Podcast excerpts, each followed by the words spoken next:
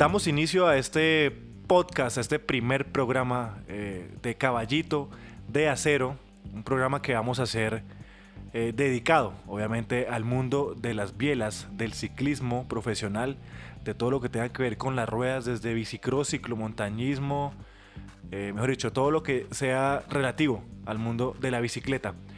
Así que ya saben, este es el grupo de Caballito de Acero. Como siempre, porque ya saben que tenemos un programa paralelo que se llama Las Bielas, que se transmite por U Rosario Radio. Es el mismo equipo básicamente, pero vamos a dedicarle este espacio, este podcast, este pequeño emprendimiento, por así decirlo, emprendimiento entre comillas, para hablar de temas también de lo que no podamos hablar en el otro programa, lo vamos a seguir aquí, en el Caballito de Acero. Y nos acompaña, como siempre, en la mesa de trabajo, la eh, ciclista de la mesa, Gabriela Mancera, que como siempre nos va a traer el mundo del ciclismo. Gabriela, ¿de qué hay para el día de hoy? ¿De qué vamos a hablar en este podcast? Eh, hola Camilo y un saludo cordial a todos nuestros oyentes de Caballito de Acero que esperamos que nos sigan escuchando en estos nuevos podcasts que estamos haciendo. Pues eh, no, hoy les vamos a hablar un poco de lo que ha sido la inicio de, el inicio de temporada de los ciclistas, pues colombianos y también, pues, digamos, algunos internacionales como Chris Froome. Vamos a hablarles un poco de lo que va a venir ahorita para Colombia, como las nacionales de ruta y el Tour Colombia 2.1. También nos acompaña, como siempre, el jurisconsulto de la mesa. Bueno, no como siempre, porque hasta ahora este es el primer programa, pero esperamos que sea eh, ocasional su intervención de 20 minutos. Ernesto Ortiz, el jurisconsulto de la mesa. Después les pregunto sus redes sociales. Ernesto, ¿qué ha pasado en estos 15 días de inicio de, de temporada del ciclismo este año? Hola Camilo, con un saludo a ustedes, a todos los internautas, a mis compañeros de mesa. Gracias por, por ese saludo de una vez regañándome, Camilo. Una vez censurando. Infinitamente agradecido. Soy el, Infinitamente agradecido. soy el ayatola de esta mesa. Sí, eso veo.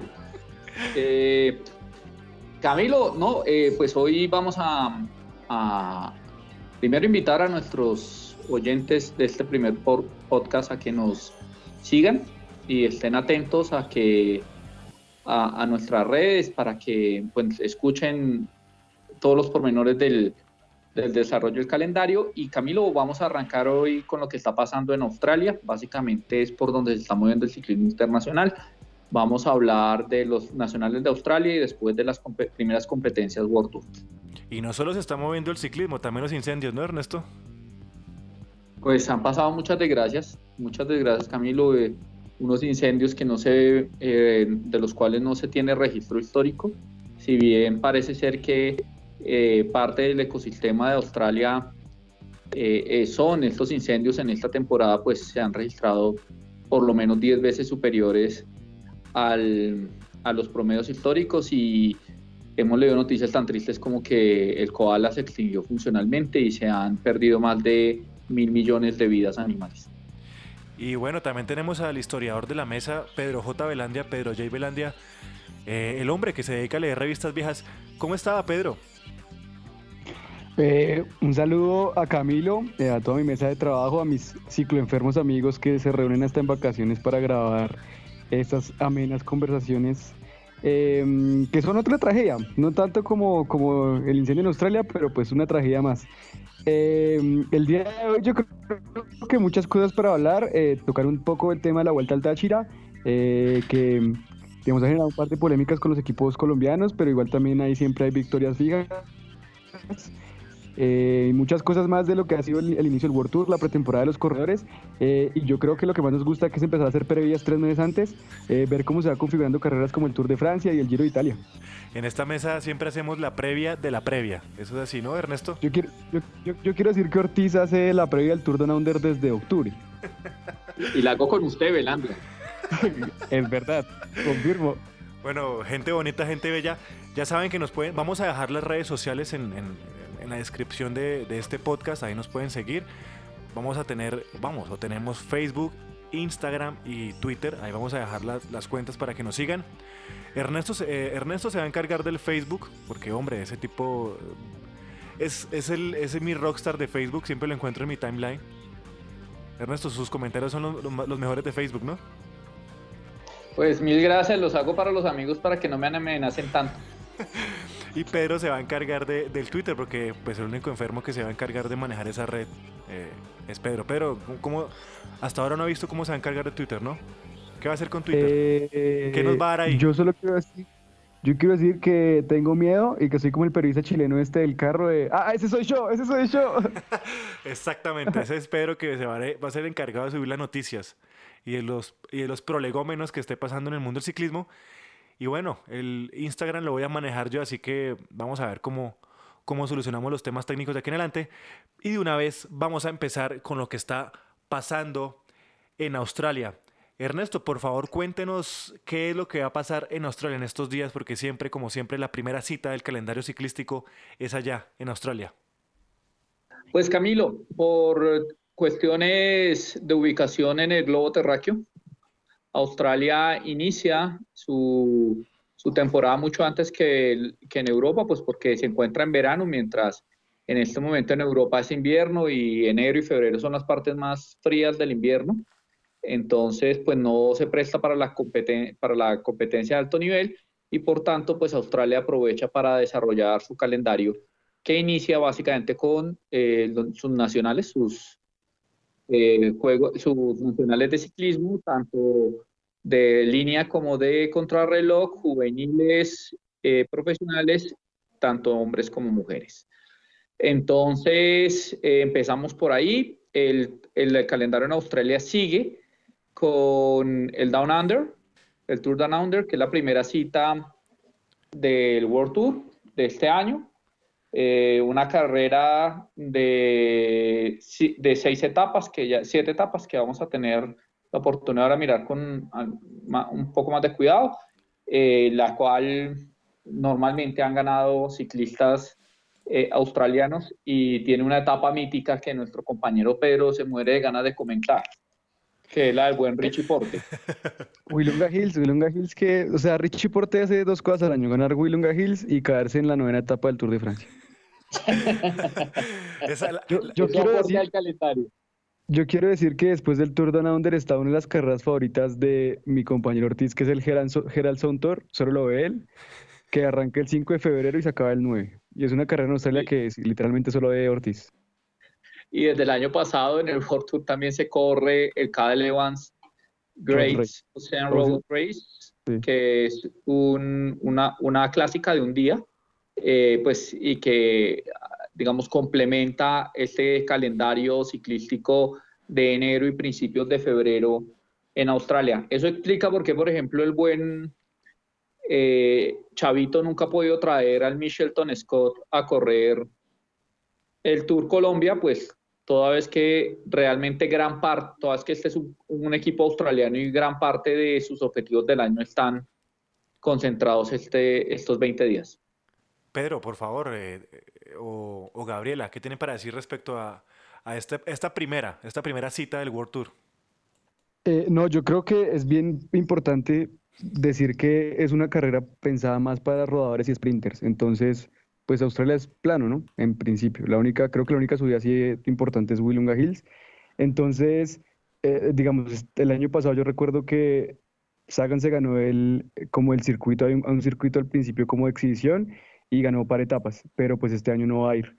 Eh, sí, es, una, es chévere. Lo chévere del, del, del Down Under es que es ciclismo de noche. Es una arrancar las etapas tipo 10 y media y se acuesta a las 2 de la mañana.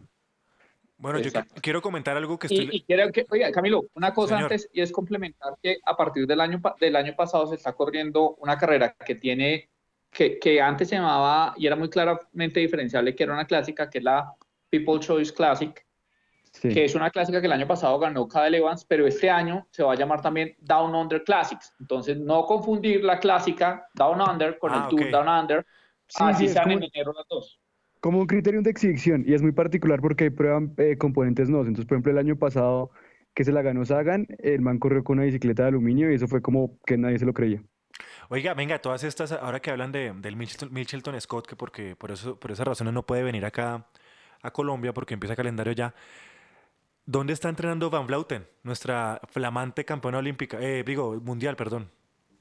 ella está, ella está con el Mitchelton en Australia. ¿Dónde están haciendo campamento? No entiendo. No, No, no, no. El, el, los, lo- el masculino, los que van, digamos, eh, la, la pesada, el cartel grande, están entrenando en Italia Ah, y se llevaron a, a Vleuten, que está entrando al nivel de los, pues, de los manes. Entonces, eh, si este año nos, nos dio el ata- el año pasado, 2019, nos dio el ataque eh, a los 105 kilómetros para ganarse el mundial, ni modo que va a ser este año. Esa mujer es una fuera de, es una fuera de serie, ¿verdad?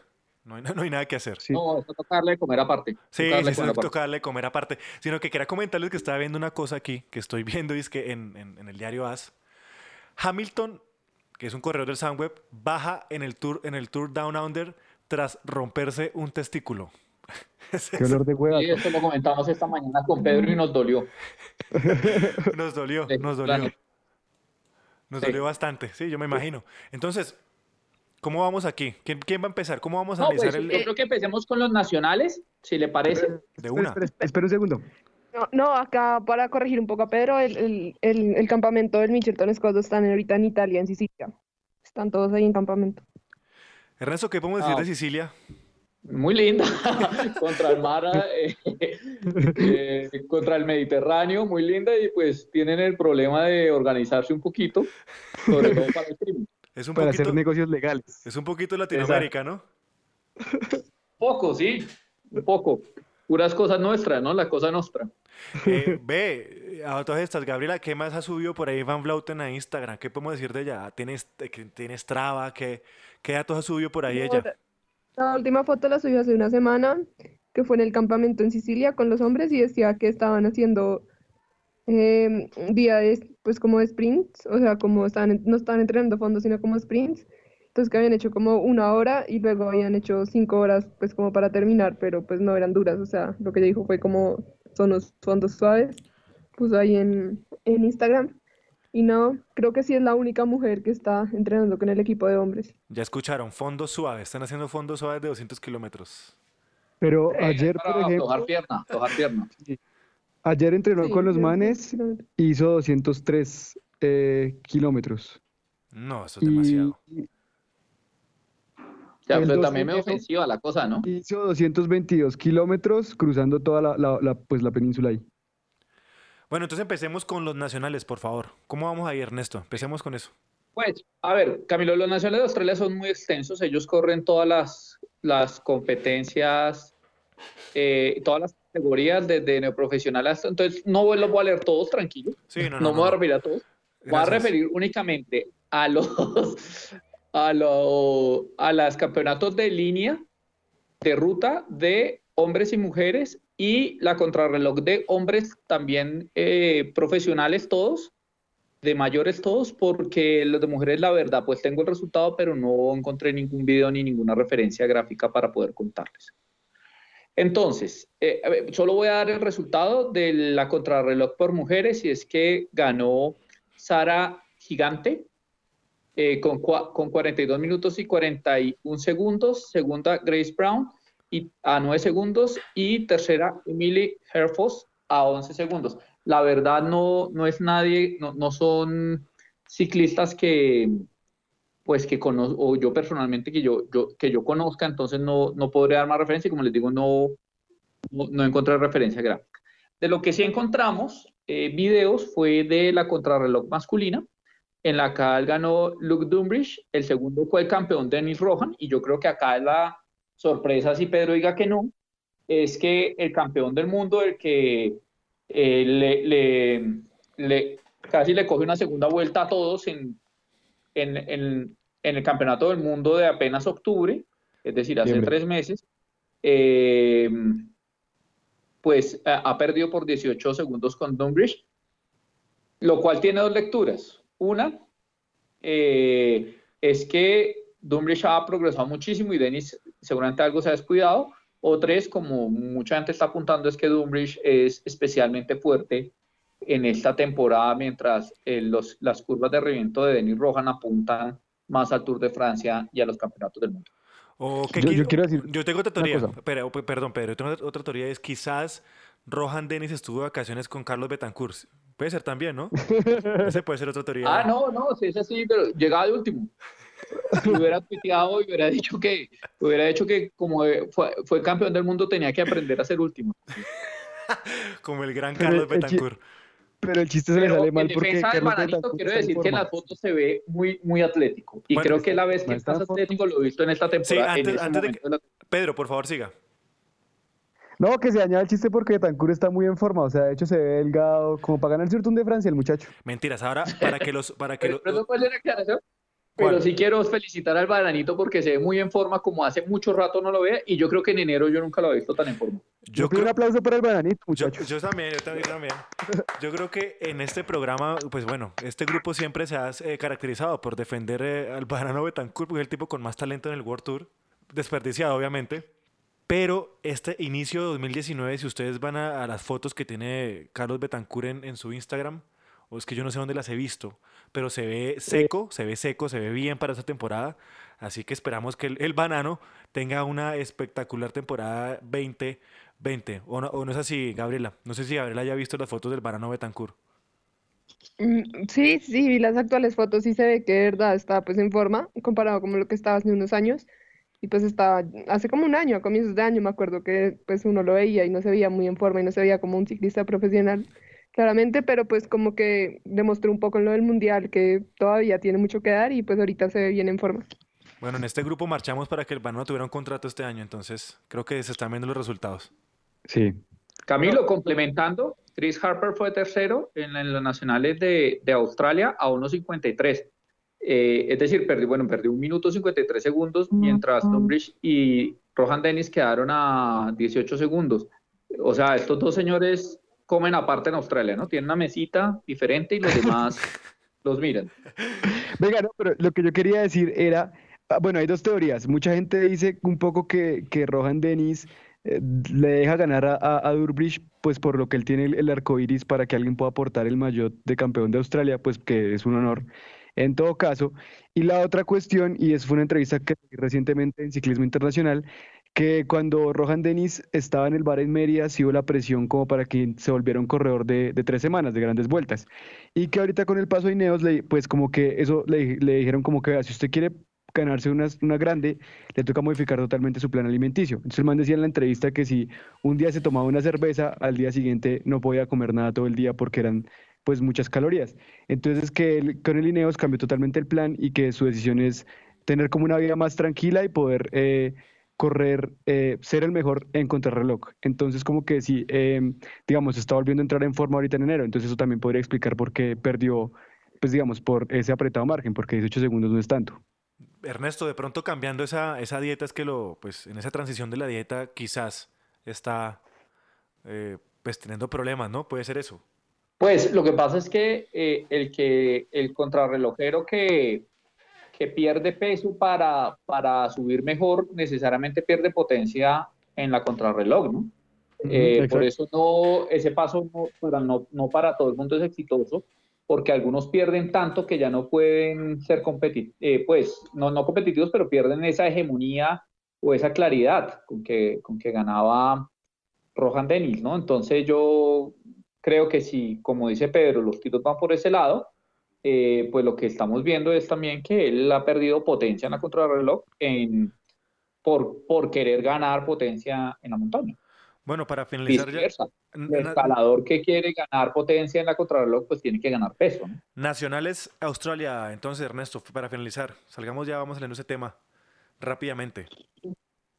Bueno, después entonces viene el, los nacionales en línea femeninos, la ruta.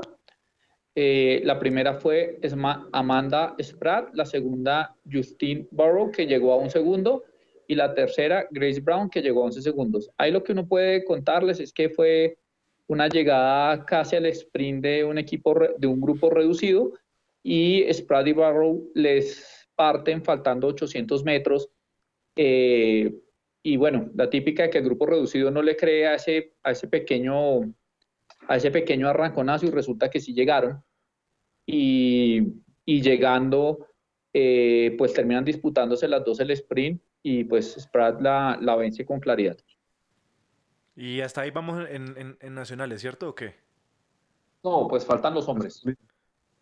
Los hombres mayores. Entonces, en los hombres ganó Cameron Meyer, el segundo fue Lucas Hamilton y el tercero Marcus Cooley. Eh, Meyer gastó 4 horas 48 minutos y 16 segundos, a 56 segundos llegó Hamilton y a un minuto y 7 segundos llegó Marcus Cooley. Eh, la carrera fue, bueno, primero muy emotiva, eh, porque lo, que, lo que tuitea Cameron Meyer y se lo dijo a todos los medios es que duró 11 años intentándolo hasta que ganó los nacionales. Fue con lágrimas, llegó a la, a la meta llorando, pues se abrazó con su familia, realmente muy emotivo. Eh, y la carrera se, se, desarrolla pues con una fuga de Mayer que tiene una gran ventaja y es que es de Michelton Scott y el Michelton eh, pues tiene una abrumadora mayoría en el pelotón de los nacionales de Australia, entonces nadie persiguió y cuando finalmente los equipos continentales australianos se hicieron a perseguir, pues ya ya no lo podían alcanzar y, Cameron Meyer ganó con relativa facilidad, pero digamos por mencionar es eh, pues lo emotivo del momento y segundo, eso es una, un indicio de algo que en Colombia no medimos bien y es que los campeonatos nacionales son muy importantes para los ciclistas y sobre todo para los equipos. Sí, yo creo que respecto a los campeonatos nacionales en Colombia no le hemos dado la dimensión que, que deberían tener la verdad. Pero bueno, yo creo que la, la, la, que la federación estará trabajando en eso, supongo. Pues esperemos que esté trabajando en ello. Así como ha trabajado en Pues yo creo que. Yo, yo, pido la moción de que no. Pedro, se ha retomado, ¿no? Espere, pa Pedro. Se ha retomado. Pedro, por favor. No, que no, que yo pido la moción de que no hablemos mal de la federación hasta que no pase el Tour Colombia porque nos quitan las acreditaciones. De acuerdo, de acuerdo. Ernesto, por favor. No, no, no, pero no voy a hablar mal. Al contrario, iba a decir que última, en los últimos años los nacionales han recobrado importancia. Recuerden que cuando los hacían en mayo, los hacían como en abril, en una época los hicieron como en octubre, pues no venía ninguno de los ciclistas internacionales, pues porque estaban en competencia. Digamos que alguien tuvo la buena idea de si ya vamos a hacer el Tour Colombia, peguémoslo a los nacionales para que los grandes ciclistas colombianos puedan hacer una pequeña mini temporada colombiana, ¿no? Sí, es cierto. Sí. No sé, Pedro, que tenga o Gabriela algo para ajustar ahí del tema de los nacionales en Colombia, por ejemplo. No, pues que, que digamos, em, de los de Colombia, que digamos, eh, corredores como Nairo Quintana, pues sí van a poder correr los nacionales, que son ahorita ya el 30 de enero, casi la otra semana. Pero digamos que ya como por estar en el Arkea y no estar en un equipo World y eso, pues ya no va a correr el 2.1, porque no sé, no estoy segura, pero pues no fueron invitados o algo así. Entonces pues no van a poder correr esto. Entonces, digamos, hay corredores como Egan que se van a correr los dos, los nacionales, y luego se van al Tour Colombia, y corredores como Nairo que solo va a poder correr el, el que, el, el, los nacionales. Y digamos, Esteban Chávez, lo que decía Ernesto, pues le tocó correr por el equipo de Colombia, porque pues el Michelton Scott tampoco iba a asistir al Tour Colombia. Ah, venga, ese es un buen dato, ¿no? Que Esteban Chávez, ¿por quién es que va a correr? Por la selección Colombia. Por el equipo de la federación, sí. Por el, por el equipo de la federación, ¿cierto? Sí, va a correr con la selección Colombia. Bueno, pero digamos que eso entre todo es, pues es relevante. ¿Y cómo hacen? Pues es la primera vez que va a correr el Tour Colombia Esteban Chávez. Sí. Porque él nunca va a correr, pues porque el equipo nunca viene porque está en Australia. Eh, pero solo una cosa, Gaby. Eh, Arkea sí está invitado y Arkea trae un equipo. Lo que pasa es que eh, Arkea quiere que Nairo se concentre en el campeonato, en, en, el calendario francés. Entonces, si bien bien Arkea, no trae a Nairo. Parece que van a traer a, Winner y al hermano de ayer. Y a Diego Rosa que está entrenando con Nairo en Colombia. Ay, Diego Rosa está acá.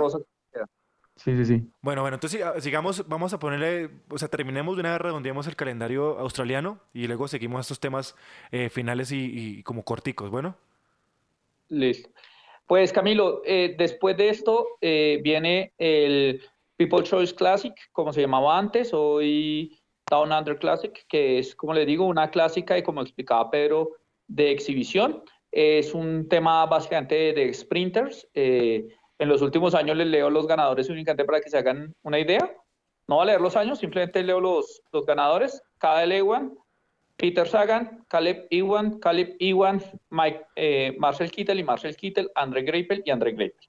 Eso solamente ya esos nombres nos dicen que esto es un problema entre sprinters. Sí, eso no entre nadie más. pero sirve para, para, para, para probar, para hacer exhibiciones. Pero yo creo que de los criterios de exhibición es como el más serio de la temporada. De las tomaduras de pelos es como el que se toman más en serio los equipos. es como este programa. es como este programa. Es como este programa, más o menos.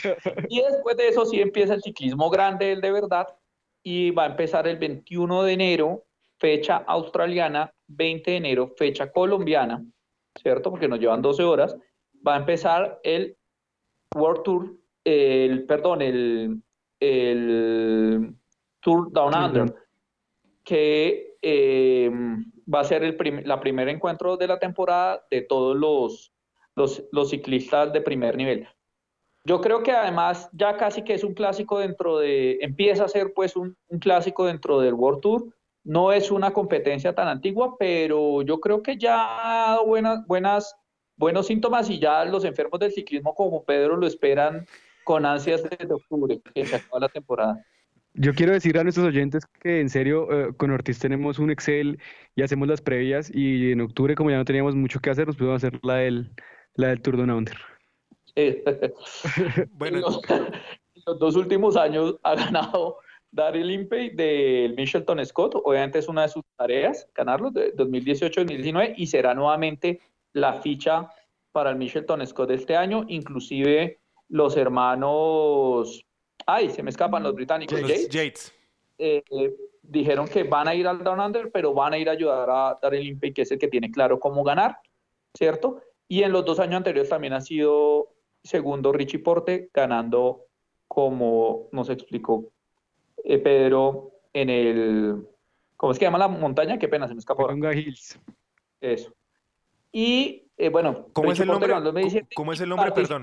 Perdón, perdón, ¿cómo es el nombre, Clarito? Wilonga Hills. ¿Otra vez? Wilonga Hills. Ah, ok. Ahora sí, por favor, Ernesto.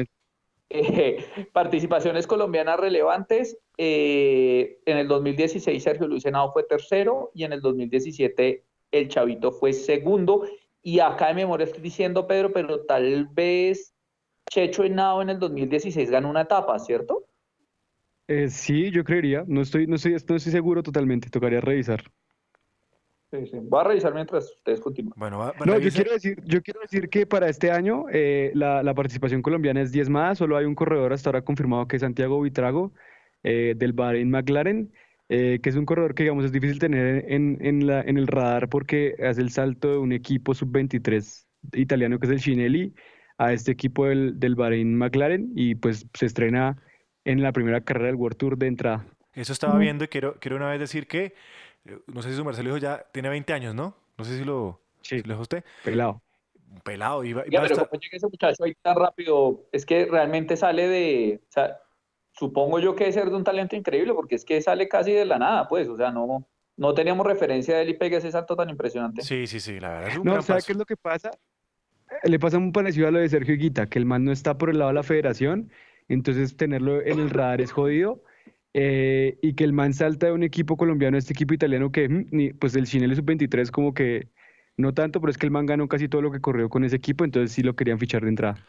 Bueno, entonces yo creo que este, man, este hombre de Santiago Buitrago hay que tenerlo en el radar. Voy a anotarlo aquí en mi agenda de una vez, ya porque no, no les, como, le, como lo pueden saber los, los oyentes que escuchen esto, tengo una agenda 2020 de ciclismo para anotar cosas. Santiago Buitrago, radar. bueno, entonces solamente para rematar quiénes van a estar acompañándolo a ver, va a estar Haller o Heller, como se, como se pronuncie, Yukiya Arashiro, Domen Novak, Herman Pernstein, Pernsteiner, no sé cómo se pronuncia, debe ser alemán, no sé qué será eso.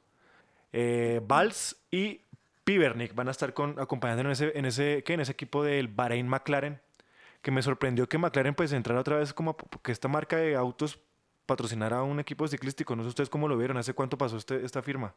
Eso fue a final del año pasado, pero a mí me parece muy bien porque es que es un patrocinador muy sólido, ¿no? Me da mucha esperanza que lleguen este tipo de patrocinios al ciclismo. Pero eso va a ser a toda. Sí, es cierto. dentro de todo empiezan a llegar más, más escuderías, por así decirlo. Además, prefiero, prefiero este tipo de empresas muy sólidas a esos gobiernos, así sea la mezcla de, de, Medio Oriente patrocinado, porque eso es muy voluble, ¿no? Eso como viene se va. Claro, claro. Usted está diciendo, pero lo único, digamos, lo que ha salido bien en la Astana, por ejemplo, ¿no? Por ejemplo, el único país que ha sido eh, patrocinador un poco más, eh, ¿cómo se dice? Regular Sí, el VA ya lleva que tres años, Bahrein lleva dos, pero, pero eso no es tan, no me parece tan sano, la verdad. Yo prefiero como, o me gustaría más ver como, como empresas que vean eh, como negocio el ciclismo. Sí, es cierto, es cierto. Bueno, de una vez ya salimos de, de, lo que es el término, de lo que son Australia, donde empieza básicamente el calendario ciclístico eh, del World Tour y mundial, por así decirlo. Y nos vamos de una vez para Colombia, nos devolvemos acá para Colombia y Pedro nos tiene los, eh, los problemas, lo que está pasando aquí, los problemas no, lo que está pasando aquí en Colombia, porque son dos cosas, nacionales y el Tour Colombia. Pedro, por favor, empecemos con los nacionales. Bueno, eh, como ya les comentaba brevemente Gabriela hace unos minutos, em, los nacionales de ruta, los nacionales, pues campeonatos nacionales de ciclismo van a ser del 30 de enero al 2 de febrero en el departamento de Boyacá. Eh, digamos, esto es, ah, como decía Ortiz, es importante pues, decir que hay categoría sub-23 masculina, femenina, eh, crono sub-23 masculina, crono sub-23 femenina, élite masculina, élite femenina, en versión en línea y en ruta. Eh, digamos, la casa de las, de las, de las pruebas en línea eh, en, de ruta va a ser Tunja, eh, en un circuito que me parece a mí bastante fuerte porque están utilizando como zona de arranque la Plaza de Bolívar, que es el centro de Tunja, y dar un recorrido por los lados de Tunja. Entonces, pues como los que conocen Tunja o los que no, es básicamente una ciudad en la mitad de una montaña, entonces van a estar bajando la montaña, dando una parte, un recorrido por la parte plana de Tunja y volviendo a subir. Es un circuito de 18.2 kilómetros al cual le van a dar 12 vueltas para hacer 217 kilómetros. La, prueba en ruta, esa es la prueba en ruta élite, ¿no? Masculina, que va a ser el 2 de febrero. Para eh, la versión sub-23 van a ser 144 kilómetros, o sea, simplemente recortan las vueltas. Y la ruta en damas, que es el 31 de enero, son 5 vueltas para 90,5 kilómetros al mismo recorrido. Bueno, yo quiero, yo quiero, bueno, Pedro, siga, que yo quiero el análisis también posterior de lo que su merced diga. ¿Qué, qué análisis tiene Gabriela de lo que va a pasar acá en, pues, en, los, nacionales? No, pues digamos que también es como la primera. Gaby, después de que Pedro termine, que redondee, ah. ahí me puedes dar la. Ok. Puedes dar la, el análisis. Lo único que yo quería decir para rematar es que, digamos, no van a utilizar eh, Tunja como el lugar para hacer las pruebas de, de contrarreloj, eh, porque pues de nuevo serían como cronoescaladas, sino que van a utilizar el sector entre Pesca, Tierra de Miguel Ángel López y Sogamoso. Eh, y yo hace unos días fui, fui a montar bici en Pesca y me parecía muy particular que Miguel Ángel eh, no practicara mucho más la crono en ese lugar, porque es un terreno bien ondulado, con bastante viento de cara que se presta mucho para las cronos eh, y esa teoría digamos que me la terminó de confirmar el, corredor paralímpico Diego Dueñas que está haciendo entrenamientos de crono en este justamente en este recorrido que van a utilizar que para los varones élite va a ser de 41.4 kilómetros. Bueno, Gabriel, ahora sí, eh, por favor, cuéntanos, cuéntenos cuál es el análisis de cada, de cada carrera, desde, desde la élite masculino, femenino, juvenil, por favor. Eh, no, sí, o sea, lo que, te, lo que iba a decir ahorita era como que yo creo que es la primera prueba del año como para las grandes figuras colombianas, como para ver cómo llegaron, digamos, después de estos grandes fondos que están haciendo entrenamiento ahorita en diciembre y enero. Entonces, pues vamos a tener grandes figuras como Egan, Nairo, em, eh, Brandon Rivera también va a ir, que es el nuevo corredor de Lineos, em, eh, Sergio Higuita, Iván Sosa, Edwin Ávila, Daniel Martínez, Cristian Muñoz, Camilo Ardila y Sergio Licenado. Entonces, que además Sergio Licenado fue el bicampeón nacional en el 2017 y luego en el 2018. En el 2019 fue... Oscar Quiroz. Oscar Quiroz, que es ahorita también, no sé si vaya a ir, yo creo que sí, porque no. No, no. No va a ir. Entonces, bueno, pues no vamos a tener al actual campeón nacional corriendo ahorita los nacionales. Y digamos que en las damas pues van a estar Ana Cristina Zanabria, Diana, Diana Peñuela, perdón, Camila Balbuena y Paula Patiño, que son como las que se han destacado ahorita en la élite mundial. Entonces yo creo que es un, pues como un escenario para que se ponen estas grandes figuras y pues vean, digamos, cómo están, porque digamos que todos los competidores que van son también grandes figuras como ellos y no es como voy a ir a correr con gente que no corre internacionalmente, sino casi todos son corredores que corren pues a nivel internacional y grandes carreras como el Tour, el Giro, pues la Vuelta. Entonces pueden empezar a medirse y ver cómo llegaron de estos grandes entrenamientos que están haciendo ahorita. Pero Gabriela, yo quiero, cerrar con una duda, disculpe que tal vez Ortiz nos confirme, y es que cuando los nacionales arrancaron a hacer en febrero, eh, fueron en 2017, 2016, si no estoy mal, que también los hicieron en Tunja y era como la emoción de ver de pronto a Nairo campeón nacional. Él se bajó de la mitad del recorrido y terminó ganando Edwin Ávila, que él fue campeón. Sí, correcto, en un, en un embalaje como de 400 metros eh, que picaba un poquito hacia arriba. Le terminó ganando a, Sergio Luis Henao. Sí, recuerdo eso. Eh, yo quiero, pero pues, una cosa que Gabriela quizás nos confirme y es cómo ha estado el tema, pues claro, los nacionales es como el primer paso que hacen los colombianos, los ciclistas colombianos para su preparación, pero yo creo que cada vez poco a poco le han ido poniendo un poquito más de interés y más de seriedad a la cosa, ¿no?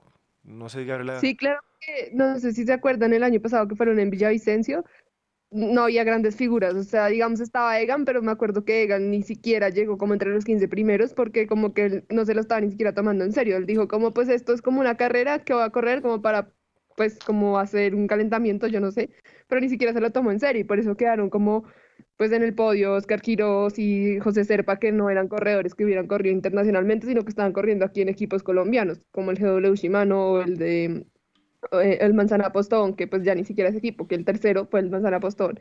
Entonces yo creo que este año sí se están empezando a tomar mucho más en serio y digamos que también puede ver lo del Tour Colombia, que es a las tres días, cuatro, no, no, a los once días, a, las, a la semana siguiente de los nacionales, entonces de pronto esto también tiene mucho que ver como de que ellos pues van a correr los nacionales y después del Tour Colombia y pues tienen más posibilidades acá como de entrenar. Yo no sé si siento que de alguna manera se están pisando el Tour Colombia y los nacionales. No sé si sea mi, percepción o cómo puede ser eso. No, me parece que al contrario, una eh, se, ayuda mutuamente a que se justifique la venida hasta Colombia. Es que un ciclista que está en Europa tiene que entrenar en Europa, a venir a una sola carrera, pues no te, eh, de un día, pues no tenía mucho sentido. Yo creo que estén juntas es muy bueno. Inclusive cuando se habló de, de que eh, se quería hacer una clásica por el eje cafetero, me parece que sería muy bueno tener tres carreras eh, en, un lapso de unos 15 días para que se justifique la venida de equipos europeos. Sí, yo quiero, yo quiero sumar a lo que dice Ortiz. Eh, que el año pasado, digamos, y es algo que la federación tiene que pensar mucho y lo podemos debatir ahorita, y es cómo genera los trazados de los recorridos. Entonces yo recuerdo que el año pasado el Tour Colombia era por el lado de Antioquia, pero los nacionales fueron en Villavicencio. Entonces algunos, algunos corredores del pelotón pues digamos, internacional, pero que pueden haber hecho los, los nacionales, eh, no los corrieron, fue por ese problema en el traslado de Villavicencio hacia Medellín y también por la cuestión de la altura, y era que este, este, esta, esta, ruta en Villavicencio era, pues digamos, a muy bajo nivel y Antioquia ya requería más altura, entonces podía eh, dañar el sistema de entrenamiento. Eh, y al final lo que pasó fue que Oscar Quiroz se fugó a mucho tiempo y, digamos, el tren de Lineos que para defender el, el, el título de Sergio Henao, pues digamos, como repetir, porque ahí Sergio ya está en el UAE, eh, fue como, no, ya tienen 100 kilómetros de, distancia, ya no vamos a, pues a apretar para intentar alcanzarlos. En cambio, es bueno como esta idea de que si hacen el Tour Colombia en Boyacá, eh, hacer también los nacionales ahí, con eso pues la gente ya se queda, tienen unos días de entrenamiento para pues aclimatarse y arrancar la competencia de una vez. Sí, además yo creo que es bonito que los nacionales colombianos empiecen a tener más importancia y la importancia que tiene en el mundo, porque la verdad es que antes del 2017 los nacionales no los corrían los, los ciclistas nuestros que estaban en la élite, ¿no? O sea, si ustedes ven el palmarés, eh, aparte de Sergio Luis Senado, nadie que esté en el World Tour ha cortado esa camiseta, siempre se queda a nivel nacional y qué bonito cuando vimos a ganar a Sergio Luis Senado la París-Niza, ¿no? Sí, sí, Con la camiseta de campeón nacional. de campeón de Colombia. No sé, bueno, ya que, ya que empezamos de una vez con el tema del, Tour Colombia, eh, Gabriela, por favor, cuéntenos cuáles, eh, mejor dicho, los prolegómenos, el interés en el, tour, en el Tour Colombia. ¿Qué va a pasar ahí en eso? La federación, ¿cómo está armando esa cuestión? ¿Cómo va la acreditación? Eh. ¿Ya hicimos la acreditación? no, bueno, el Tour Colombia es, bueno, este año se va a correr en, en, carreteras de Boyacá y Cundinamarca del 11 al 16 de febrero. Y eh, bueno, digamos que es un recorrido que va a empezar em, en la ciudad, pues en, por Boyacá y termina acá en la ciudad de Bogotá, en una subida al páramo del Verjón.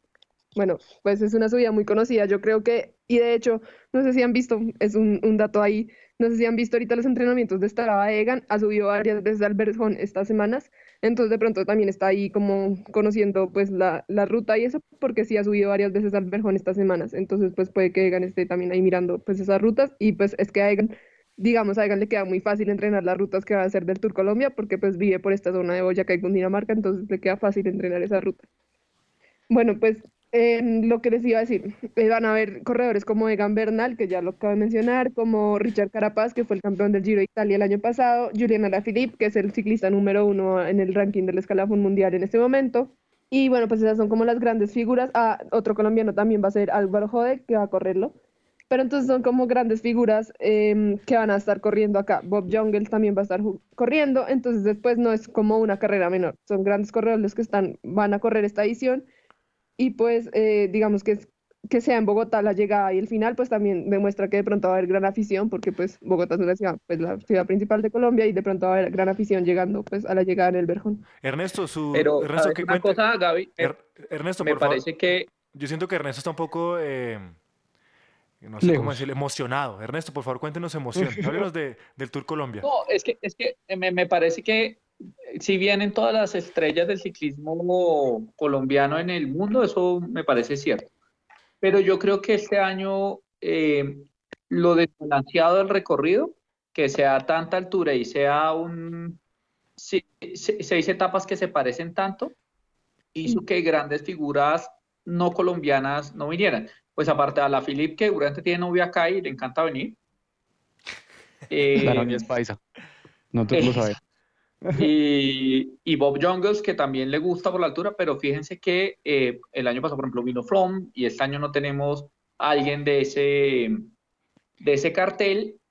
En cambio, de los seis equipos World Tour que van a venir, aparte de los colombianos, la verdad están trayendo alineaciones tipo B y tipo C, sino que sí, mucho juvenil, mucho corredor que se está estrenando por primera vez en, en carreras profesionales, pues porque creo yo, con respeto, pero creo que el, el quedó desbalanceado, no me vaya a colgar Pedro, pero creo que el recorrido quedó desbalanceado. Apreciaciones duras, duras, duras, Eh, pero bueno. No, no, no. Yo quiero decir una cosa. O sea, eh, eh, y lo mencioné cuando, cuando Gabriela leyó la lista de ciclistas. Tenemos al campeón del Giro de Italia y al campeón del Tour de Francia corriendo en Colombia. O sea, eso de entrada es, ya es un cartelazo. Em, estoy de acuerdo con lo que dice Ortiz y es que es una cuestión, no sé si es por el, por el recorrido, porque, digamos, es más el problema de la altura y es que mucha gente si arrancan haciendo el campamento de altura tan rápido, van a caer, van a caer en algún momento del rendimiento físico y este año tenemos que tener en cuenta que además de planear tres grandes y un mundial, está en los Juegos Olímpicos. Entonces, como que yo siento que este año los directores técnicos están casi que jugando ahorita tener una partida de ajedrez para cuadrar esos, esos calendarios, eh, porque sí es complicado ver en qué momento necesitan los picos de forma, eh, digamos, para ganar. Alejandro Valverde, por ejemplo, había dicho que iban a ir en, en- en 2020 con el Movistar a correr el Tour Colombia, pero en sus declaraciones recientes dijo pues que el man se va a enfocar en los Olímpicos, entonces que eso significa no arrancar tan temprano la temporada. Eh, eso por un lado. Por el otro, yo creo que están haciendo un poquito la cuestión de que al ser una sola carrera, muchos equipos van a juntar, pues al menos por ejemplo a la Filip va a correr la Vuelta a San Juan en Argentina y Tour Colombia, un poquito por cábala, porque como que desde que empezó a hacer esas dos carreras para arrancar la temporada se gana todo, pero también porque por logística le funciona a un equipo llevar a alguien a Argentina y después simplemente movilizarlo hasta Colombia y, pues tenerlo ahí eh, en dos carreras. Eh, yo creo que estoy de acuerdo con Ortiz de que el recorrido está desbalanceado porque al ser a principio de temporada no podían poner subidas de mucha altura de entrada. Entonces, eh, esto digamos la, federación tiene que pensar bien. Sí es importante rotar eh, los lugares donde se hacen las carreras, pero el problema de llevarlo a Boyacá es que ya de entrada estamos a 2.600 metros. Entonces, las primeras, eh, si no estoy mal, o sea, metiendo la primera etapa que es una crono por equipos, las primeras son, eh, tres etapas son el mismo circuito entre Duitama y Tunja, eh, pero en diferentes, eh, digamos, direcciones, yendo arrancando de un lado para el otro y después de arrancando de donde terminaron, pero hacia el otro lado. Entonces eso genera como un, un recorrido que va a ser monótono, siento yo. eh, vamos a tener, eso sí, buenos, buenos embalajes para aprovechar un poquito a Josh y a Gaviria y pues, digamos, a, los, a, a Sebastián Molano. eh, y al final, eh, este, este, pues digamos, siempre se rumoró que el final épico iba a ser en, en el Alto de Patios, que es un alto muy conocido en Bogotá, pero lo que hicieron un poquito como para hacer honor al, al, al, al Tour de Egan es salir de Zipaquirá y terminar en, en el Alto del Verjón, que eso va a ser súper difícil porque ese páramo termina a casi 3.400 metros. Entonces, por ejemplo, yo veo que a la Filip a la mitad de esa subida va a estar descolgado por altura. Se les baja, no llega a 3.600 metros, llega sangrando por la nariz. Exactamente. Y No, lo que pero- está haciendo él, que conoce la subida, es reconocerla. eh, y yo siento que va a ser un poquito lo que vimos en, en Alto de las Palmas el año pasado, y es que los grandes escaladores del cartel de escaladores. Entonces yo me imagino ese último día un enfrentamiento entre Richard Carapaz, Fabio Aru, eh, Egan Bernal, de pronto Sosa.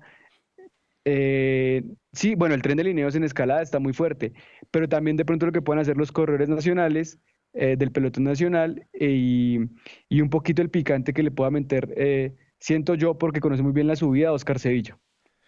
El sevillano. Él le mete picante a todo, ¿no? Sí, sí, sí, pero ese es otro tema. él, él le gusta adobar la carne con cosas, con picante. Sí, con picante. Va al mismo restaurante al que va eh, Robert Fara. Exacto. bueno, pues yo creo que quedó muy bien explicado los problemas técnicos y, mejor dicho, ciclísticos que tiene este, este Tour Colombia. Sin, igual vamos a estar allá, ¿no? Vamos a reunir ya el Tour Colombia, vamos a estar cubriéndolo, pues porque esa es nuestra enfermedad llamada ciclismo. Ernesto, espero que ya haya hecho el tema de la acreditación, a ver cómo va todo ese tema. Una puya aquí por. Yo renuncié al trabajo. Ernesto renunció el primero de enero. Sí, yo estoy, estoy, se hacen tutelas. Bueno, ya saben, aquí servicio social, Ernesto hace tutelas, no sé cuánto cobre, le puede preguntar por interno. Entonces yo, yo creo que ya quedó muy bien resuelto el tema de, del Tour Colombia, no sé qué se nos quede respecto a, este, a esta vaina. Yo propongo, yo, que, yo, propongo que el otro año el Tour Colombia se haga en el Meta, pues yo me preparo que tiene una altimetría un poco más decente. Entonces ya sabe, Federación Colombia, el Meta lo puede. No, yo creo ya no llegue sin usted y ahí, Jacome. a mí me parece, y, justamente lo está diciendo Gabriela, el primer recorrido del Tour Colombia fue chévere porque fue por el lado del Valle del Cauca hacia Palmira, entonces las primeras etapas eran planas y al final eh. Hacia el eje cafetero, entonces tienen subidas que son buenas, pero no están a una altura que uno dice como pégate un tiro. No, pero espere, quiero decirle una cosa. Que, no, perdón, Ernesto. En Valtorens, en Valtorens que son 2.800 metros, y el Tour dijo eh, al final de la etapa que no iba a volver a subir a esas alturas tan demoníacas.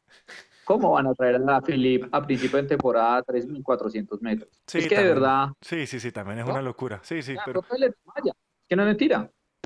Yo creo que es momento de avisar... A llamar, toca llamar a Macron a decirle, no, sí, qué pena, fue un error. hay, que, hay que tener una... porque no se matar un ciclista del esfuerzo. Hay que tener una, bala de oxígeno para la Philip, si llega, si llega. Lo que pasa es que a la Philip hubo, un pequeño corte, un pequeño corte, pero fue momentáneo. ¿Qué iba a decir, eh, Pedro? Yo creo que a la Philip, no, que a la Philip sí se anima y hace algo muy parecido a lo que hizo el año pasado, que fue que ganó tiempo en una, llegada y él se metió de líder, eh, sí va a pelear. Si no, yo creo que van a estar de pronto para intentar ganar con Álvaro Hodge las primeras etapas, las etapas planas. Eh, estamos hablando, para, los oyentes, estamos hablando del de Koenig, ¿no? sí, el Quick Step. Eh, de pronto yo creo que se pueden animar a ganar la crono por equipos, que les va, les va muy bien. Eh, eso. Y lo otro, bueno, que yo quería traer como a colación, pero era sobre los nacionales de ruta, es que, digamos, las cronos de los hombres élite, pues no es lo mejor del mundo porque en Colombia no nos animamos a tener buenos croners, pero sí he visto corredores que han estado entrenando fuertemente como para ponerse ese, esa camiseta de campeón de Colombia, entre ellos pues Dani Martínez y, nuestro amigo Brandon Rivera. Oigan, pero todas estas, tenemos los, eh, la lista de equipos que van a participar en el, en el Tour Colombia, como para, pues ya finalicemos este, este tema de, del Tour Colombia y de los nacionales, ¿cuáles son los equipos que van a participar en el, en el, en el Tour Colombia, por favor? La lista. A ver, World Tour estaría el Ineos, Movistar, el UAE, eh, el Israel Cycling acá, pues que ahora es Israel Startup Nation, creo que es. El IF, y me falta uno. Espérenme porque me, falta uno y, dudé porque la estaba haciendo memoria. ah, bueno, el Quick Step. Ahí ah, están los seis del World Tour. ¿Y el resto qué? ¿Qué ponen y Arkea. y bien Arkea, que no es World Tour, pero, pero es el equipo europeo. Pro Tour. Y faltarían los, obviamente, pues los, los, los, nacionales, entonces me imagino que el GW Chimano, el Colombia Tierra de Atletas, la Selección Colombia, el Team Medellín. Equipos gringos casi siempre invitan, Pedro. Perdón, Ernesto, repita, repita, Ernesto, repita. equipos eh, gringos traen muchos, eh, traen tres o cuatro normalmente. Ah, ok. Sí, el, el, el, Acción Bergman. Eh, ah, bueno, el, el Androni normalmente viene. El Androni viene porque ya confirmó. Listo. Eh, sí, es chévere. Es, y es, a mí me parece, lo que me gusta a mí del Tour Colombia es que muchos de esos corredores que es del pelotón nacional que están pensando a dar el salto al World Tour eh, pueden ver un poquito cómo es la dinámica de esos equipos y correr hombro a hombro con ellos. Bueno, desde mi, desde mi humilde tribuna, aquí desde Caballito de Acero, yo propongo que el otro año se haga en el meta. Por favor, Federación. Eh, esta va a ser una cruzada para que se haga en el meta. Hay una subida, Ernesto, la subida por la, por la vía antigua Bogotá. ¿A alguien le interesa el ciclismo en el meta? Eh, pues la verdad no creo, Ernesto. Pues deben ser por ahí 10 gatos, ¿no? Pero para, para internacionalizarlo lo hacemos salir de Venezuela, alguna vaina. Eso queda muy lejos. Pero no, en serio, ahora, ahora sin joder, hay una subida pues por, el, por, la antigua vía a Bogotá, Villa Bogotá. Bogotá. Y me parece que es una, pues una subida, obviamente no es un, no es un puerto de primera categoría, no, no lo he analizado muy bien. pero es larguísima. Es larga, pero es buena. Y tampoco está a una altura que puede estar a mil, 1500, 1400 metros sobre el nivel del mar. Entonces, no, digamos, no descartemos tampoco esta... Ernesto, no sea, no sea así con, con el meta. Tras de que no tenemos vía. sería bonita de pronto alguna vez empezar por la costa, ¿no? También, también. Ernesto es centralista, Ernesto es centralista. Sí, Ernesto, no cree en, Ernesto no cree en eso de, de, Colombia Federal, eso no es de Ernesto. No, yo creo en Colombia Federal, lo que no creo es en el ciclismo federal. meta. Ernesto, ¿y por, ¿y por el Tolima qué hay? ¿Qué subidas hay por allá? No, la línea, no más. Ah, nada más. Nada, más. importante. Nada más. Bueno. Pues ahí verá si se animan. Pues ahí verá, ya, ya, sabe la Federación Colombiana, aquí tiene un grupo que está dispuesto a hacer el trazado el otro año por si necesitan un grupo de expertos. Eh, alguien que, que, no, que, no, haga locuras para traer eh, gente internacional. Y yo creo que ya vamos rematando este programa. Vamos como a la última parte y es qué está pasando en las redes sociales con los ciclistas. Yo quiero arrancar diciendo que hace unos minutos el colombiano Jonathan Restrepo del Androni Yocatoli ganó el sprint la tercera etapa de la Vuelta al Táchira. Ah, bueno, Ernesto, la Vuelta al Táchira, ¿qué es eso? la Vuelta al Táchira, Camilo, es la carrera más importante de Venezuela y mucho tiempo fue la carrera más importante de Sudamérica. La verdad, cuando, cuando la Vuelta a Colombia cayó en, en, en desgracia, eh, la reemplazó un poco la vuelta al Táchira hasta que llegaron las carreras argentinas, San Juan y, y ¿cómo se llama la que antes? Eh, bueno, se me escapa. El caso es que la vuelta al Táchira pues es una, una carrera muy importante que los colombianos eh, casi siempre, si no pelean el título, se traen varias etapas. En una época, además, nos ganábamos la general, ¿cierto? Y, y, bueno, pues este año, como, como nos está contando Pedro, ya ganamos la primera la primera etapa y creo que es el primer triunfo eh, UCI de un colombiano este año, Pedro. Eh, sí, en efecto. Bueno, yo me acuerdo del único venezolano grande que ha dado en ciclismo, Juan José Rujano. ¿Quién sé qué será la vida de Rujano? Yo quiero decir a los hermanos venezolanos que escuchen esto que, Camilo no nos representa. Camilo es el maduro de este programa. esto pudo haber empezado una guerra, ¿cierto? Eh, yo creo que Monsalve merece respeto, Camilo. Ernesto, Ernesto, sáquenos de esta situación tan incómoda, por favor. No, no, no, no, eh, salgan ustedes ese fango, yo no, no. ¿Cómo lo saco yo de ahí? Bueno, pero para mí Rujano es mi referente porque... Camilo, el, el, último colombiano que ganó fue en el 2007, Hernán Buenahora, yo creo que ya es hora que Colombia vuelva a ganar una carrera eh, que, tradicionalmente ganó muchas veces, ha ganado 19 en 19 oportunidades de más o menos 60 que se ha corrido, entonces yo creo que, ya está bien, ¿no? Bueno, entonces sigamos ahora sí, cerramos este ciclo de, Vamos a estar colgando, ¿cierto, Pedro? Que vamos a estar colocando información de la Vuelta al Táchira en las redes sociales. En Eso dicen. Bueno, Pedro, esperemos que... va a usar Twitter dice que, que él cuelga cosas. Y bueno, ¿es cierto, Ernesto, que usted va a estar eh, colgando cosas en Facebook sobre la vuelta al Táchira? Sí, claro, sí, señor. Listo. Bueno, Ernesto, me, parece muy bien que en ese desempleo buscando tutelas también le dedique tiempo al ciclismo. Ortiz, confirme que, que este es el jefe más duro que hemos tenido. Sí, es un tirano y sin sueldo. me dicen el, el Ayatollah Khomeini. Sí, sí, sí. sí. bueno, ahora sí, nos vamos con las redes sociales.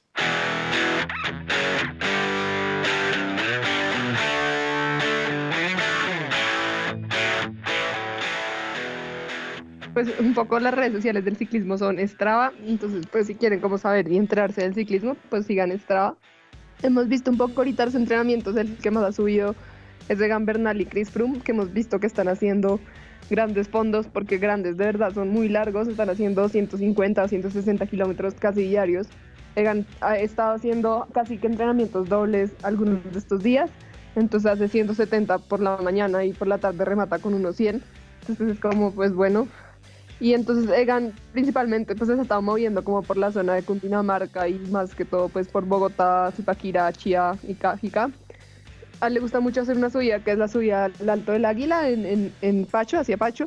Dice, una, una, entrevista que yo le escuché, él dijo, es mi subida favorita y siempre me ha gustado hacerla. Y de hecho, él tiene el récord de pues, la subida más rápida al Alto del Águila.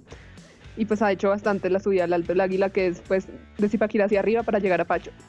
También lo que les conté antes, ha estado viniendo harto al Páramo del Berjón y también ha estado haciendo la clásica Vuelta a la Sabana, que es la que todos los ciclistas como cundinamarqueses conocen mucho, y pues Egan la estado haciendo, que son casi 90 kilómetros desde Bogotá y volviendo a Bogotá, aunque Egan pues sabemos que la sale desde Chía, entonces ahí pues él va hasta Guatavita, vuelve y luego ahí sube el Alto del Águila y se devuelve y llega a Chía. Entonces ahí le dan como unos 270, 250 kilómetros en general es lo que ha estado haciendo. Y por la noche se le va a bailar. Con Xiaomi. Así porque ayer estaba de cumpleaños. Ernesto, ¿qué podemos decir de ese entrenamiento que está haciendo Egan? Empezó una, una temporada fuerte, ¿no? Eso no es humano. Ernesto, ¿cuándo fue la última vez que hizo ejercicio? 170 kilómetros para calentar, vaya almuerzo y después se hace 100. ¿Qué opina Pedro? ¿Usted que echa bicicleta? Eh, no, yo creo, yo quiero decir dos cosas. Uno, la última. Ortiz, Ortiz hace eh, una, una, una, una, ¿qué? ¿Cómo se llama esta cosa? Eh, una abdominal diaria, que es la de bajarse de la cama.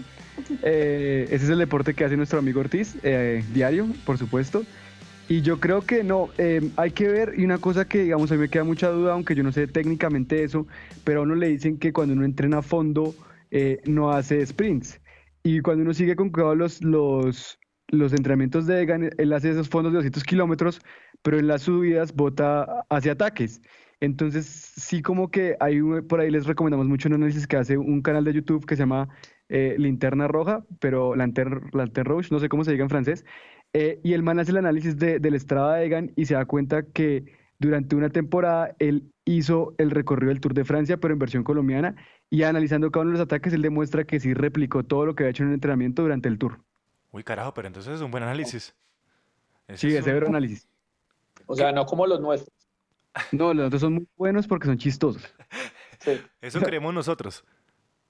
A mí me parece chistoso. Gabriela, Ernesto, repita, repita que mi mamá dijo que eran muy buenos. Gabriela, este programa. ¿qué más ha pasado con, y qué ha pasado más en Strava? ¿Quién más, quién más sube datos en Strava, por favor? Eh, bueno, pues eh, Egan tiene sus amigos que siempre lo acompañan, que son Diego Vázquez, que va a correr ahorita en un equipo colombiano, Brandon Rivera, que pues es un nuevo coequipero de Lineos, y así como corredores grandes, Chris Froome también ha estado subiendo sus entrenamientos a Strava. También hemos visto que está haciendo grandes fondos, no sé, no sé ahorita dónde esté Froome. En España creo que está en España, en campamento. Y vimos, aunque vimos que había abandonado el campamento, pero creo que volvió otra vez a estar en, España con el Ineos. Y está haciendo más o menos también, no tan exagerado como Egan, porque le está haciendo como 150, 120, más o menos, pero también hemos visto que algunos días se hace entrenamientos de 250. Bueno, esas, esas son las redes sociales de los ciclistas. Vamos a estar monitoreando qué más pasa en el Strava. Vamos a estar siempre llevando los datos de Strava acá a los oyentes en Instagram. ¿Qué ha pasado en Instagram? ¿Alguien ha visto algo de David de la Cruz? ¿Qué ha pasado por ahí con estos personajes en Instagram, con los ciclistas profesionales? Yo lo último que vi, y lo vi el día de ayer, eh, Nairo subió un video diciendo que estaba muy feliz de entrenar con su compañero Diego Rosa eh, en Boyacá y le pasó el celular y Diego Rosa dijo que debido a tanta altura se sentía ahogado y que no podía decir mucho más en la grabación. Entonces, volvemos a lo que decíamos, la altura de Boyacá va a ser un, un complique para la gente que venga a hacer pretemporada en Tour Colombia. Yo lo otro que quiero decir es que Nairo Quintana de naranja se ve muy extraño. De rojo, de rojo. Y con camiseta cuello en B. Sí, con escotada, ¿no? Sabía que le iba a decir, sí, pero tiene un buen escote, ¿para qué? Le luce. ¡Ay! Eh, ¿Qué más ha pasado con Paula Patiño? No, pero naranja, hermano. Eso es rojo, hermano. Eso es naranja. Eso es ¿De qué color es? Eso es rojo. A mí me parece rojo. Oh, es rojo, tengo el apoyo de Gabriela. Bueno, si alguien, si Ah, alguien, si alguien llegó Ah, ya. Eso ya se realizó, Pedro. si alguien llegó hasta acá y no escuchó, por favor comenten de qué color es la ca- el color de la arquea que El- está usando Nairo El en su... uniforme rojo de la arquea, ¿de qué colores? ¿Es Nairo o rojo? Es Nairo. ¿Es rojo o, ja- o naranja? Naranja. Es rojo. Yo digo que naranja. Yo estoy Bueno. con Ernesto. Yo, yo creo, yo quiero decir una cosa que, digamos, no pasa mucho en redes, pero descubrí que pasa en pretemporada, y es que muchos corredores élite utilizan circuitos, eh, digamos, que deberían ser recreacionales para, para entrenar. Entonces hubo un circuito en la Feria de Manizales Mm, sí. eh, que ganó, que ganó Diana Peñuela, su servidor participó en un circuito, en una, en una cronoescalada que se hizo en Duitama, Boyacá, que ganó Miguel Flores. Eso fue ofensivo, yo no sabía que estaba el man. Hubo uno en, en Cali que organizó, un circuito que organizó Harrison Pantano en Cali y que ganó... Uy, no recuerdo quién ganó ese. Uy, no sé, pero yo- yo Eh, me lo vi. Yo me lo vi porque estaba ya enfermo y me lo, me lo pillé todo completico. Estuvo bueno, la verdad. Sí, Pero una mano de Eh, borrachos por ahí por la Feria de Cali. pues por supuesto. No, de Y, por verdad, de verdad, ese grupo es de gente enferma. Eh, el 2 de enero la gente no sabe, sabe eso si Camilo veía una prueba amateur en Cali, weón, de verdad. Yo quiero... y lo otro- ah, bueno. Y Nairo ya tuvo su primera victoria con el uniforme rojo del Arkea en el circuito en Genesano, eh, que la subida se la ganó a Camilo Ardila, el nuevo corredor del UAE. Bueno, ya Sí, empe- señor. empecemos a despedir este programa. Ernesto, ¿qué se nos queda en el tintero? Su merced, ¿qué puede decir de este programa? Y sobre todo de mí, ya, ya empezó a difamarme. No, Camilo, primero, pues que los oyentes sepan que Camilo siempre da que hablar. La privada es muy pública y, y en este programa nos encargaremos de que así sea. Eh, segundo lugar, que no, pues que ojalá nos escuchen y ojalá que pues en, en el momento que nos estén escuchando tengan un buen día y le den like y se suscriban a este canal para que compartan. nos escuchen y nos compartan para que así podamos llegar a más gente y, y pues eso es lo que nos motiva a seguir haciendo programas de ciclismo. Pedro, por favor, y sus redes sociales, Ernesto, su Twitter, donde le pueden ins- insultar. Arroba Ernesto guion al piso Ortiz 48. Eh, Pedro, por favor, ¿qué podemos, algo No, yo en quiero, tintero yo, quiero decir, yo quiero decir que Ortiz tuvo que cambiar su arroba porque recientemente era amo de Star Wars 123. Pero se veía poco Diga la profesional. verdad que, que compra- que usted está comprando cómics de Star Wars. Diga, diga. Yo, yo sí, yo no lo niego, pero ese no era mi arroba. La sombra del imperio. Buena, buena. Bueno, eh, retomando, no, yo creo que, que agradecerle a los que lleguen hasta esta parte. Eh, nosotros pues somos gente que se toma muy en serio el ciclismo a pesar de que nos gusta reírnos, eh, que nos, nos puedan compartirlo pues todo lo que puedan, que estén pendientes de, digamos, de, de estos proyectos que es Caballito de Acero en YouTube, en podcast y las bielas que es Powered by El Caballito de Acero. Eh, y nada, mis redes sociales son arroba pecvelap eh, en todas las redes sociales, por si me quieren seguir. Gabriela, por favor.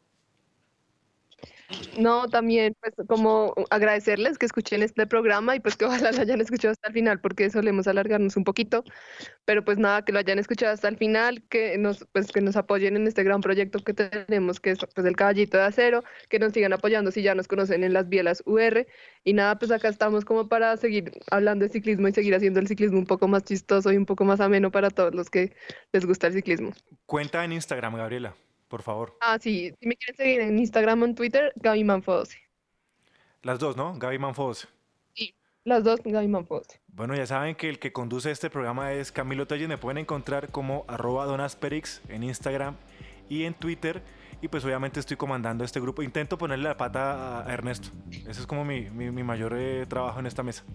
Poner la pata a Ernesto para que no se extienda. No dejarlo hablar a Ernesto. Esto, es- esto es censura. Esto es así de sencillo. Sí, sí, sí, sí, eso veo. Ya saben que les vamos a dejar las redes sociales de Caballito de Acero. ¿Qué pasó? Cuente, cuente. Yo traía dulces para los niños y no me dejaron. Ya saben que esto es Caballito de Acero.